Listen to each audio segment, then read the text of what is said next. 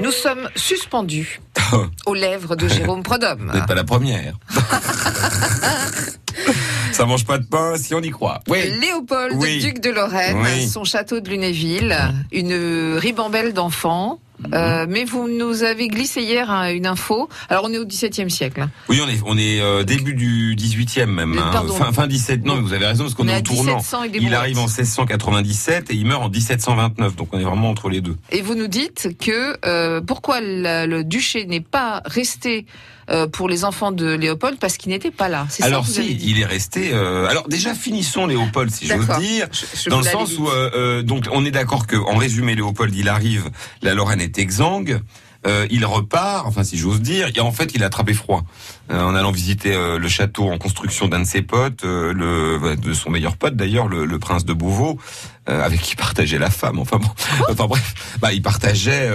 Oui, le prince était assez indulgent, on va dire, en, envers Ah ouais. les, les incartades de sa femme, qui Et la était femme de Léopold, elle la meilleure amie, comme on disait à l'époque, de Léopold. Alors la femme de Léopold, c'est Elisabeth Charlotte, c'est la fameuse Oui. euh, fille de, de du, du comment De du frère de Louis XIV, de Monsieur. Elle le prenait pas bien du tout. Alors elle écrivait à sa mère. La, euh, la- la- sa mère Madame, vous savez, euh, la Palatine, comme on disait, euh, euh, qui lui disait qu'en gros, elle avait pas à se plaindre parce que c'était normal. quoi. C'est-à-dire un mari fidèle. euh, écoutez, ma fille, vous êtes bien gentille, mais là, on n'est pas au pays du Père Noël non plus. euh.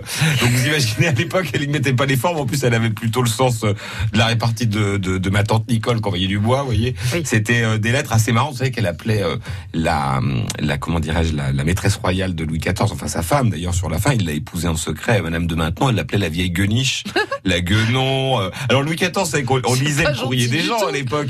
Et donc lui, il se, il se pourléchait les babines et il rigolait en lisant sa belle-sœur critiquer sa femme. Qui lisait le courrier des gens bah oui, euh, il y avait ce qu'on appelait le cabinet noir. Alors ça, c'est vraiment un truc assez étonnant. C'est que, enfin, assez étonnant, assez logique. Hein, C'était que la monarchie, c'est quand même une sorte de, c'est une dictature, faut quand même le dire. Et donc on lisait le courrier des gens. Alors sous Louis XIV, euh, ça se faisait à Versailles. Euh, Louis XV euh, le faisait faire, mais c'était pas sa grande marotte. Il n'était pas très fan. Il prenait que les extraits qui l'intéressaient. Et alors, un, alors, un, qui, qui eût cru ça d'un si bon garçon? Si coincé euh, euh, que ce garçon-là, Louis XVI, euh, qui alors lui adorait qu'on lui donne les, les extraits de correspondance les plus olé olé où, où ça critiquait ou le type qui a pas réussi donc à consommer son mariage pendant sept ans adorait lire des lettres un peu euh, chaudes quoi. Enfin tout ça pour dire que Non, c'est éloigné là. donc ah oui là bah, on va encore pas réussir alors bon alors Léopold bah, on va finir Oui. comme ça Léopold euh, donc repeuple la Lorraine blague à part il la repeuple en faisant appel notamment à l'immigration euh, savoyarde euh, euh, comment on dit euh, euh, auvergnate voilà il fait Je suis venir des désolée, gens je suis obligée de vous demander quand même comment il les fait venir. hein. bah, en leur disant qu'ils ne paieront pas d'impôts. C'est-à-dire que, Ah oui. bah oui, pour vous donner un exemple, regardez Bertrichamp, par exemple. Vous avez allé, on va dire, 200-300 personnes avant la guerre de 30 ans. Il y en a plus que 3 à la fin de la guerre. Donc, il y a plein de champs déshérence. Donc, en gros, bah, ce qu'on dit à l'époque, ce que dit Léopold, c'est, bah, venez, prenez, si personne ne réagit, vous gardez, quoi. Euh, il va faire le même coup, d'ailleurs, euh, en partie, en tout cas, euh, que son ancêtre René II, qui avait repeuplé Nancy en disant qu'il n'y aurait pas de taille, c'est-à-dire d'impôt sur euh, le revenu.